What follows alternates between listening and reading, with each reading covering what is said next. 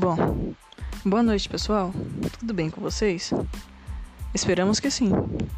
Estamos aqui, eu, a Vanessa Diniz e a Yarly Moreira, a pedido da professora cuja disciplina é Marketing Aplicado à Hotelaria da Universidade Federal do Maranhão, para falarmos sobre clientes empresariais na hotelaria. Portanto, gostaríamos de explanar um pouco para vocês antes de entrarmos a fundo no assunto sobre o que é um cliente, da onde vem esta palavra, qual o significado. Bom, vamos falar sobre o cliente. O cliente vem do latim cliens. O termo cliente permite fazer alusão à pessoa que tem acesso a um produto ou serviço mediante o pagamento. A noção tende a ser associada a quem recorrer ao produto ou serviço em questão de assiduidade, ainda também que existam clientes ocasionais ou pontuais. Dependendo do contexto, a palavra cliente pode ser encarada como comprador, a pessoa que compra o produto, utilizador, a pessoa que utiliza o produto, consumidor, a pessoa que consome o produto ou serviço. Portanto, há um certo equívoco em relação à definição da palavra cliente e consumidor, onde muitas pessoas creem se tratar de sinônimos. No entanto, não fazem sinônimos uma com a outra. Um consumidor é aquele que adquire um bem ou serviço de uma determinada empresa. Um cliente é aquele que cria um vínculo com essa empresa, ou seja, além de adquirir dele um serviço ou produto dessa marca, ele ainda retorna para comprar novamente. É, alguns especialistas de marketing e vendas fazem distinção entre diferentes classes de clientes. Os clientes ativos são aqueles que atualmente realizam compras com frequência. Podem ser definidos realmente como clientes.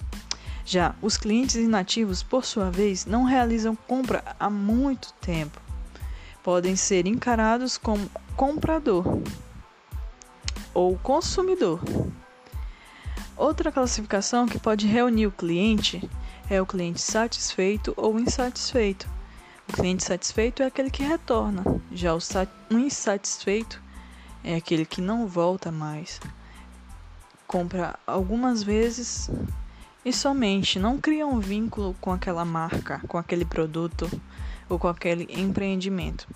Se tratando de clientes empresariais na hotelaria, podemos ver que o cliente satisfeito é aquele cliente que cuja sua empresa se satisfez com o, o serviço prestado pelo hotel. O cliente empresarial é ativo, então ele volta para o nosso hotel. Ele faz jus àquilo que ele buscou. O hotel fez jus àquilo que prometeu ao cliente, prometeu ao empreendimento, prometeu à empresa que ele trabalha. Um cliente ao negócio. É...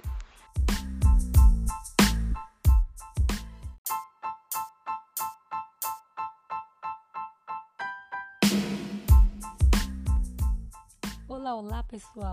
Aqui quem fala é Yali Ferreira e darei continuidade ao tema cliente empresarial.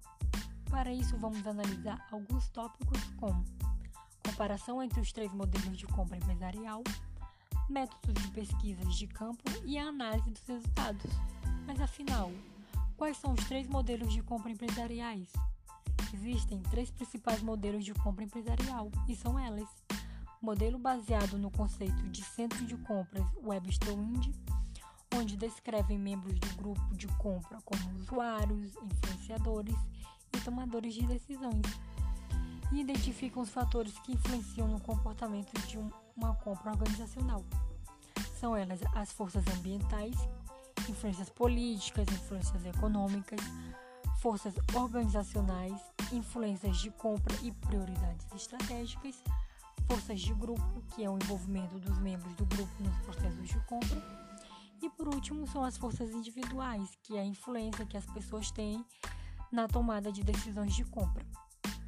O segundo modelo é baseado em situações de compras de Robinson e Ferris, que se tratando de clientes organizacionais nos hotéis, podem ocorrer três situações de compra. Primeira, compras nunca foram efetuadas nos hotéis. Segundo, a empresa já utiliza o serviço do outro hotel. E terceiro, já existe uma relação entre hotel e empresa que permite uma compra rotineira. O terceiro modelo é o modelo chat, que leva em conta três aspectos do comportamento de compra organizacional. Primeiro, características psicológicas dos indivíduos. Segundo, as condições que levam às decisões feitas em conjunto né, por esses indivíduos. E terceiro, o processamento de decisão conjunta feita com conflitos inevitáveis entre os tomadores de decisão. Agora vamos ver o método de pesquisa de campo com base na pesquisa realizada nos dois maiores hotéis de São Luís e selecionaram dois grandes clientes organizacionais locais, denominados Empresa A e Empresa B. Portanto, realizaram entrevistas com gestores de viagem para obterem as informações sobre políticas de viagem com foco na compra de hospedagem, ao elaborar-se o roteiro baseado-se em três pontos: dados organizacionais, dados do entrevistado e questões específicas. Com isso, a análise dos resultados foi nas entrevistas, focou-se a política de viagem das empresas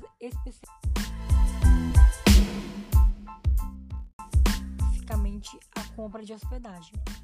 Na empresa A, há um sistema próprio de gestão de viagem, focado principalmente nos meios de hospedagem e utilizando em todas as unidades presentes do país.